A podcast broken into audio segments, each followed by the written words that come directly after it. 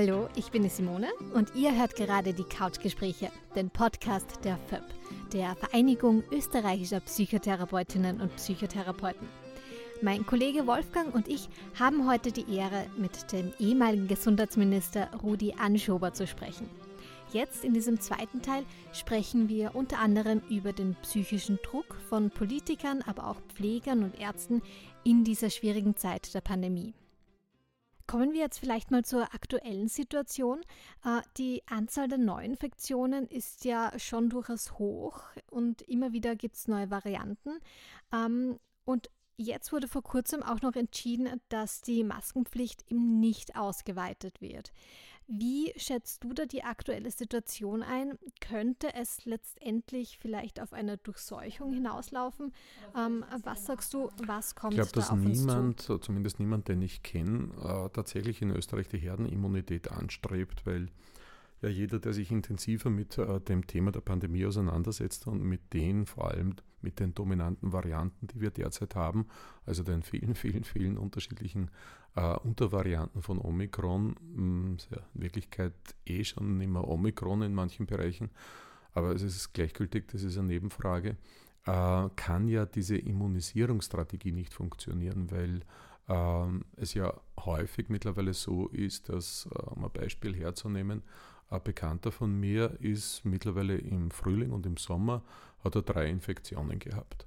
Äh, das heißt, äh, die Immunisierung funktioniert nicht, weil wir so schnelle Abfolgen äh, von unterschiedlichen Varianten haben und viele davon eben für die nächste Variantenform nicht mehr funktionieren, was ihre Immunisierung betrifft. Das heißt, wir werden zwar, wenn wir die jetzigen Zahlen uns anschauen, zwischen 10.000 und 15.000 äh, im Schnitt. Das wird jetzt ein bisschen nach den Prognosen heruntergehen.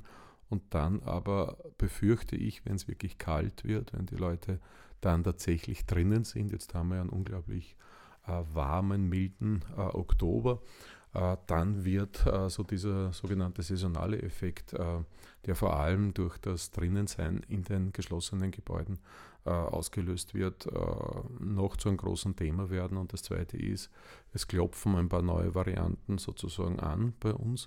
Ob sich die durchsetzen, werden wir erst in vier, fünf Wochen sehen.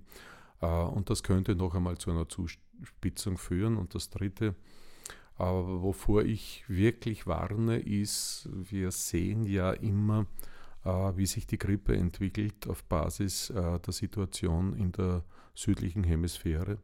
Äh, und dort zeigt uns die Wirklichkeit, dass es diesmal einen sehr, sehr angriffigen, aggressiven ähm, Stamm, Influenza-Stamm gibt, äh, der zu einer sehr starken Grippewelle in Australien zum Beispiel geführt hat. Also das könnte uns mit einer relativ hohen Wahrscheinlichkeit so ab Mitte Jänner äh, erreichen. Mhm. Ähm, und was ist da deiner Meinung nach notwendig, um dem entgegenzusteuern? Auch da wäre es angesagt, impfen, impfen, impfen gehen, äh, auch was die Influenza betrifft. Äh, ist wirklich ratsam und wir haben bei der Influenza haben wir immer Impfquote von 6, 7, 8 Prozent, also lächerlich gering in Wirklichkeit. Äh, da kann man nur raten, äh, dass, dass, dass wir was lernen aus der Pandemie, auch in dem Sinn, dass wir tatsächlich impfen gehen. Aber die, ich halte die Situation für den Herbst und für den Winter für eine schwierige und was uns da rechtzeitig hilft, ist ganz einfach die Vorsicht, äh, das Verantwortungsgefühl, äh, das wir haben und ähm, meine Hoffnung, dass möglichst viele Menschen die Maske verwenden. Ähm, glaubt zwar mittlerweile nicht mehr so stark wie früher an die Eigenverantwortung. Äh, jedes Mal mit dem Zug fahren von Wien weg äh, zeigt mir, dass wir alle miteinander die Maske am Beginn alle tragen, weil eben vorgeschrieben in Wien. Und dann, ich habe noch nie gewusst, äh, so genau gewusst, wo die Wiener Stadtgrenze ist. Mittlerweile weiß ich das, weil das genau der Moment ist, wo von 100 äh, Mitfahrenden 99 äh, die Maske entfernen. Äh, und auf meine Frage, kritisiert da eh nicht herum, weil es ja keinen Sinn hat in Wirklichkeit. Aber nächstes einmal an eine hustende Nachbarin die Frage gestellt, warum sie das in Wien getragen hat. und jetzt plötzlich in Niederösterreich, wo das Virus ja auch nicht so viel weniger problematisch ist, wie wir wissen, sagt sie drauf, da müssen wir es ja nicht. Und das heißt, es ist halt die Realität in unserer Kultur, dass wir tatsächlich Vorgaben machen müssen äh, und äh, das Problem ist, dass wir einen relativ langen Bremsweg haben. Das heißt, dass Maßnahmen ein paar Wochen brauchen, bis dass sie tatsächlich greifen. Und all das ähm, führt dazu, dass ich mir wünsche, dass wir möglichst bald äh, in diesen Räumlichkeiten wie den Öffis tatsächlich österreichweit eine Maskenpflicht wieder haben. Hm. Ja, gerade bei diesem Beispiel mit, dem, mit den Masken im Zug sieht man sehr schön, dass ja, das Thema Eigenverantwortung oder auch Solidarität vielleicht nicht ganz so den hohen Stellenwert hat, leider. Ähm, du hast auch die Impfungen angesprochen und genau da ist, glaube ich, für viele Leute, die diese viele Varianten ähm, ein Grund zur Skepsis, weil man denkt sich dann, ja, wirkt das dann überhaupt noch? Bringt die Impfung irgendwas? Ähm, warum sagst du, sollte man sich trotzdem unbedingt impfen lassen? Ja, weil uns die Statistik, wenn man sich die ganz wertneutral ansieht, ganz einfach beweist, äh, dass zwar die Impfung nicht zu 100 Prozent vor der Ansteckung schützt, das muss man sehr ehrlich und offen dazu sagen, aber äh, dass sie in den allermeisten Fällen äh, schwere Erkrankungen verhindern kann. Und das ist ja das Wichtigste, schwere Erkrankungen zu verhindern. Das heißt, die, die Impfung hilft uns tatsächlich. Habe mich selbst im August äh, äh, ein viertes Mal äh, impfen lassen. Und auch das kann ich nur jedem raten. Äh, und äh, jetzt haben wir diese Errungenschaft und äh, man stelle sich vor, wir hätten in der letzten Zeit die Impfung nicht gehabt und die Wissenschaft wäre nicht so optimal unterwegs gewesen, so schnell unterwegs gewesen. dann hätten wir ganz, ganz, ganz große Schwierigkeiten gehabt und aus meiner Sicht geht es ja auch noch um etwas Zweites, wo wir, glaube ich, einen Konsens haben in unserer Gesellschaft. Also nicht so häufig, aber in dem Fall wirklich, glaube ich, äh, dass dieser Konsens da ist, ist, dass wir keine Lockdowns und keine Ausgangsbeschränkungen mehr haben wollen. Und das kann ich ja nur dadurch äh, verhindern und unterbinden und absichern, äh, indem ich die Vorsorgemaßnahmen mache. Und die beste Vorsorge ist die Vorsicht, äh, die zweitbeste ist die Impfung, die drittbeste ist die Maske oder in welcher Reihung auch immer. Äh, und die drei Dinge, die kann jeder dazu beitragen, dass wir nicht wieder im Winter irgendwann einmal drei Wochen, vier Wochen nicht raus dürfen und größte Schwierigkeiten haben. Das macht ja auch mit unseren Kindern etwas, das macht mit der Psyche von Menschen etwas, das macht auch mit unserer Wirtschaft etwas. Äh, das ist in jeder Hinsicht ein großes Thema und eine große Schwierigkeit. Und es liegt an uns, das können wir verhindern, das können wir steuern. Diese ganze Pandemie ist ja ein Wettlauf äh, zwischen der, dem Tempo der Evolution des Virus äh, und unserer Innovation und unserem Teamgeist. Und derzeit ist das Virus ein bisschen schneller. Mhm. Ja, das sieht man auch sehr gut, weil ich wollte gerade sagen, auch äh, eine Pandemie ist immer auch eine psychologische Katastrophe in vielerlei Hinsicht. Wir haben auch andere Podcasts schon dazu gemacht äh, und da sieht man, wie eng der Zusammenhang ist zwischen äh, ganz konkreten Maßnahmen wie beispielsweise der Impfung oder sich zu schützen und den auch psychologischen, wirtschaftlichen äh, Auswirkungen, die unmittelbar darauf folgen, muss man eigentlich sagen. Um ähm, ja, vielleicht noch ein, ein bisschen anderes Thema. Ich habe meine Masterarbeit geschrieben zum, ähm, also für meine Masterarbeit habe ich die Kommentare von zwei Newsforen analysiert zu Artikeln zum ersten und zum zweiten Lockdown. Ähm, und da ist mir äh, sehr viel Kritik an der Re Regierung aufgefallen, auch an speziellen einzelnen Politikern. Und diese Kritik war sehr oft auch nicht sehr konstruktiv und eher unter der Gürtellinie. Ähm, hast du das auch irgendwie so mitbekommen, auch diese Massivität gegen euch Politiker? Ja, ja, das habe ich schon mitgekriegt. Äh, ich habe ja, manche sagen, den Fehler begangen, äh, dass ich bis äh, zumindest das erste Jahr der Pandemie meine sogenannten sozialen Medien äh, selbst bearbeitet habe. Mhm. und also im Gegensatz zu den allermeisten, äh, zumindest Regierungspolitikern, das nicht in die Hände von Spezialisten bzw. Mitarbeiterinnen und Mitarbeitern gegeben habe. Und äh, das heißt, wenn du dir dann in der Früh, so habe ich das äh, praktiziert, nach den Statistiken der Neuinfektionen weltweit und den Zahlen, die für Österreich da sind, die Österreichs, äh, die Kommentarlage, die Posting-Situation in den sogenannten neuen, in den sogenannten sozialen Medien äh, durchliest, äh, dann ist es Teil, dann war das extrem unterschiedlich. Am Beginn war das sehr, sehr okay, aber halt der Diskurs, äh, auch was die Sprache betrifft, relativ okay. Und das Aggressionspotenzial ist halt dann im Laufe der Wochen ganz massiv gestiegen und das ist dann schon teilweise sehr destruktiv geworden und ähm, mich hat da weniger ähm, berührt die Frage, aggressive Sprache, sondern mich hat eher ja, ziemlich betroffen gemacht, äh, wenn Leute, die ich kenne und die ich wertschätze, äh, einer hat mir zum Beispiel drei oder viermal geschrieben, äh, ich bin dafür verantwortlich, dass seine Tante gestorben ist. und der hat das ernst gemeint. und das, solche Dinge kannst du ja nicht verarbeiten oder verdauen. entweder du baust eine Mauer auf und das wollte ich nicht, das ist auch nicht mein politischer Stil, äh, oder äh, du, du, du nimmst das halt irgendwie mit. Äh, deswegen war das Buch für mich so wichtig, um mit mir ins Reine zu kommen. Äh, auch so Vorwürfe irgendwie klären zu können. Was ist dran? Wo sind tatsächlich Fehler passiert? Und äh, wo ist es einfach, wie soll ich denn sagen, ein, ein, ein äh, verständliches, aber nicht sehr reales äh, Umpolen von, von, von Trauer und von Wut äh, dann halt auf eine Figur, die das halt vertritt in der Öffentlichkeit. Äh, das ist schwierig. Mhm. Ähm, bei diesen Schuldzuweisungen, das trifft ja nicht nur Politiker, sondern auch zum Beispiel Ärzte, die sich eben für die Impfung einsetzen, wo es dann von gewissen Leuten ja auch Drohungen gibt. Ähm, was brauchst du, um, um solchen Leuten eben zu helfen? Also vielleicht ist auch die, die FÖB vielleicht gefragt, dass man da ein bisschen noch intensiver Unterstützung bietet. Also ich finde, äh, wir brauchen einfach ganz eine massive Stärkung des Supervisionsangebotes äh, in den Spitälern, bei den Pflegerinnen, bei den Ärztinnen. Und wir brauchen eine Kultur, dass das dann auch angenommen wird. Also noch einmal was Zweites. Angebot und äh, dieses Annehmen sind zwei unterschiedliche Dinge.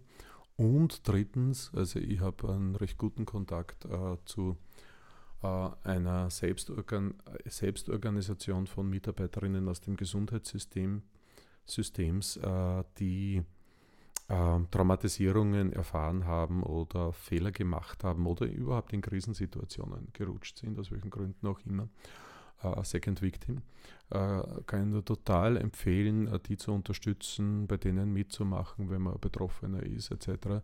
Äh, und äh, die organisieren sich quasi äh, die Beratungstätigkeiten, die sie anbieten im Verein, selbstständig über Spendentätigkeiten. Das kann es ja nicht sein. Also da, da müssen wir die Unterstützung ganz einfach deutlich ausbauen und professionalisieren. Ja, ja ich muss da sagen, äh, von ärztlicher Seite, dass äh, ich glaube, von der Ärztekammer auch hauptsächlich für lange Zeit äh, gedacht wurde, dass alle Mediziner und Medizinerinnen sowieso dieselben Einstellungen haben und mit im Boot sind und sowieso an dasselbe glauben oder so. Einerseits, so dass da gar nicht wirklich großartig äh, Weiterbildung, Fortbildung angeboten wurde oder das zum Thema gemacht wurde oder dass man das immer wieder neu diskutiert und aufs Tapet bringt. Und äh, das Zweite, was du sagst, eben mit, den, mit der Supervision oder Intervision von mir aus, äh, dass das wirklich hauptsächlich selbstgestrickte Lösungen sind und die nicht auf breiter Front äh, top-down gewissermaßen nicht von oben äh, vorgeschrieben sind oder zumindest ermöglicht werden. Die Pflege macht es noch besser, ist meine Wahrnehmung, als die Medizin in dem, in dem Zusammenhang. Und äh, weil das, das, was du beschreibst, zum Beispiel im, bei den Lockdowns, dass die Kranken, wie die Krankenhäuser oder überhaupt, dass die Krankenhäuser massiv überfordert sind oder an der Grenze ihrer Kapazitäten angelangt sind, und das Sterben irgendwann dann einen doch an die Nieren geht, das muss man schon sagen, äh, dass das viel zu wenig aufgegriffen wird oder reflektiert wird. Also da, da, du beschreibst da im Buch gibt es ja so eine, eine Stelle, eine Szene, wo ein fast ein idealtypisches Bild gezeichnet wird von einem Krankenhaus, wo die gut mit den Patienten und Patientinnen, mit sich selber, mit den Kollegen, Kolleginnen umgehen. Ich muss ehrlich sagen, dass ich das selber nicht so erlebt habe. Also, und zwar in Zeiten lange vor der Pandemie. Also die Pandemie verschärfte das dann noch mehr um einen Dreh.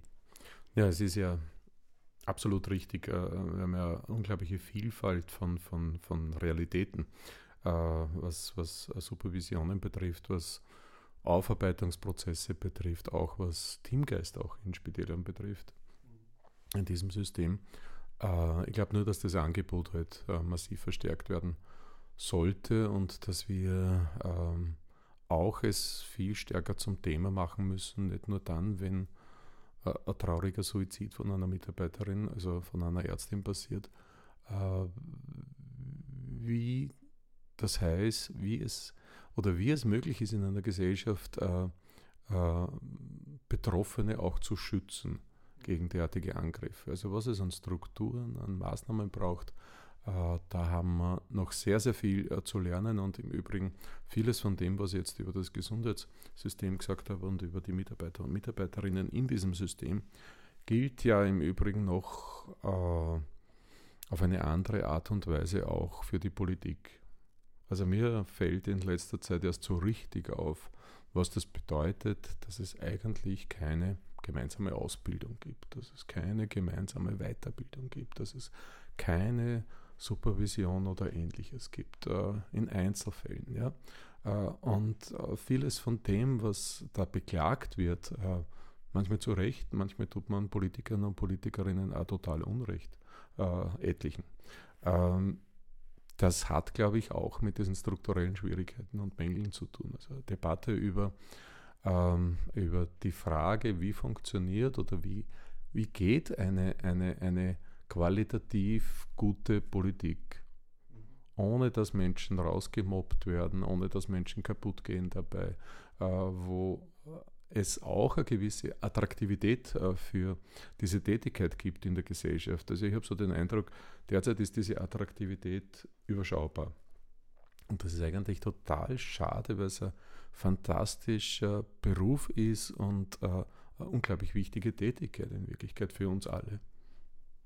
Ja, schon, aber ich erlebe das schon auch sogar auf der Kommunalebene, auf der Gemeindeebene, dass das für Politiker extrem fordernd ist.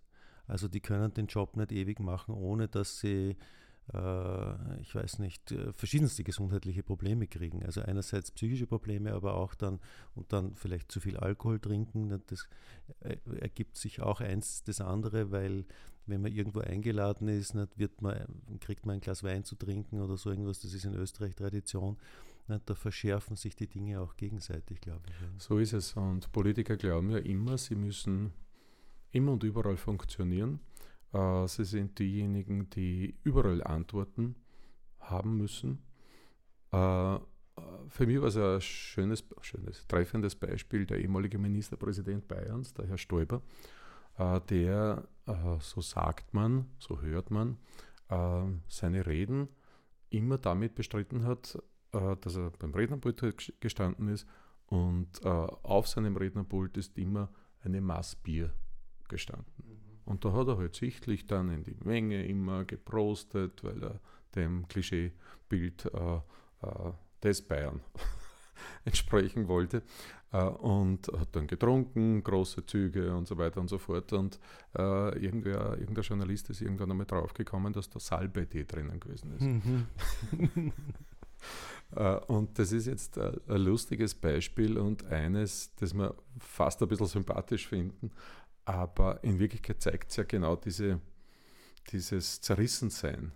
Ja, ja ich glaube auch, dass, dass Politiker sehr oft ein Image präsentieren müssen oder auch glauben, es tun zu müssen und dadurch auch Gefangene äh, dieser Überzeugungen sind. Und äh, das wird wenig kommuniziert.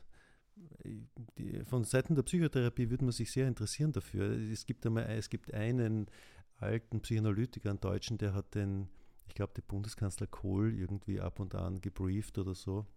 Wie hat der geheißen? Horst Eberhard Richter oder so war das. Und der hat sich dann auch die Frage gestellt, wie Politiker überhaupt psychisch gesund bleiben können. Weil bei diesem, bei, dieser, bei diesem fordernden Beruf, den die haben und bei den Angriffen und ungerechtfertigten Anschuldigungen, denen die oft ausgesetzt sind, äh, muss man sich tatsächlich fragen, wie die das hinkriegen. Also das ist wirklich ein, ich finde, ein sehr, sehr, sehr fordernder Beruf. Ja, und ein wichtiges Thema, wo wir auch Änderung brauchen. Mhm. ähm, zeitlich müssen wir eh schon einmal ja. Schluss machen. Aber das bringt mich noch zu, zu einer Frage, die ich gerne wissen würde. Ähm, Eben, jetzt haben wir schon darüber gesprochen, dass dieses Bild, dass ein Politiker muss immer funktionieren, ist halt gegeben. Und ich fand es sehr spannend bei deiner Rücktrittsrede, dass du da einfach sehr offen über, über deine persönliche Gesundheit gesprochen hast. Was hat dich dazu bewegt, da so offen in dieser, in dieser breiten Öffentlichkeit zu sprechen? Ja, ich habe mir das ja nicht äh, vorbereitet, äh, sondern ich wollte eigentlich genau das Gegenteil machen und drei Minuten kurz erklären, äh, ich bin jetzt mal weg und ganz kurz erklären, warum. Äh, darauf hat die Bevölkerung auch ein Anrecht, weil ich hier auch Verantwortung abgegeben habe, äh, die ich übernommen habe vorher. Äh, und ähm, dann hat es eine Situation gegeben, wo meine Mitarbeiter und Mitarbeiterinnen total liebevoll mich begleitet haben quasi in den Pressekonferenzraum und die haben ähm, äh, ein Spalier gebildet, Standing Ovations gemacht und ein paar haben geweint und äh, dann hat es mich auch gepackt beim Reingehen und in Wirklichkeit war das nicht geplant, sondern ist einfach aus dem Bauch raus äh, äh und äh, ich glaube, das war gut so. Äh, das war gut so, weil dadurch auch sichtbarer wurde, worum es geht. Äh, und äh, weil ich dadurch vielleicht auch ein bisschen radikaler war, äh, jetzt in dieser Ehrlichkeit und weniger diplomatisch. Und ähm, ich habe gemerkt, dass ich da in dieser Gesellschaft irgendwie einen Nerv getroffen habe, weil es ja uns allen oft so geht, dass wir halt Schwächen auch haben und äh, weil sich äh, sehr, sehr viele Menschen sehr, sehr schwer damit tun, äh, dass sie zu dem auch stehen. Und das müssen wir lernen. Äh, und vielleicht war das ein kleiner Beitrag dazu. Ja, ich glaube auf jeden Fall, dass es einfach diese Menschlichkeit zeigt und dass halt ja auch Politiker ja, definitiv Menschen Probleme, sind. Ja. das war so. Ja, auch, auch psychisch ähm, mal Probleme haben. Naja, ich glaube, jeder gerät einfach irgendwann an Grenzen. Ne? Das ist, es ist ja. ganz unmöglich, dass jemand keine hätte. Es ist nur die Frage, wo diese Grenze liegt, aber in einer solchen Ausnahmesituation äh, erhöht sich dramatisch die Wahrscheinlichkeit, dass viele Leute an ihre Grenzen geraten. Ich glaube, im Buch ist es sogar vermerkt, ne? zwei Drittel der Politiker, die am Anfang der Pandemie in Europa da waren, äh, waren weg. Nicht? Also das, das Mittlerweile deutlich mehr schon. Das betrifft, ja, nicht? das betrifft ja nicht nur Einzelpersonen, sondern das war ganz breit auf politischer Ebene. Ja, und das haben wir halt in vielen Bereichen der Gesellschaft äh, und äh, jeder und jede erlebt halt die eine oder andere Akutphase seines Lebens in unterschiedlichen Situationen und spürt es auch unterschiedlich. Reagiert ja auch nicht jeder gleich auf dieselbe Situation. Äh, und äh, genau darum geht es, äh, dass sowas Platz haben muss bei uns. Mhm. Sowas Platz haben muss und Verständnis dafür da sein muss und die Strukturen da sein müssen dafür. Ich würde sagen, das ist ein wunderbares Schlusswort. Genau. Ja, also wir danken dir sehr herzlich. Ähm, es war ein sehr spannendes und aufschlussreiches Gespräch. Ja, vielen Dank dafür und alles Gute für die Zukunft, was auch immer dir noch bringen mag. Ich sage danke, euch auch alles Gute. Ja, und bis zum nächsten Couchgespräch wird es nicht mehr lange dauern. Da erwartet euch eine sehr spannende Diskussionsrunde mit dem Fokus auf Gewaltprävention bei Kindern und Jugendlichen. Also, bis dann.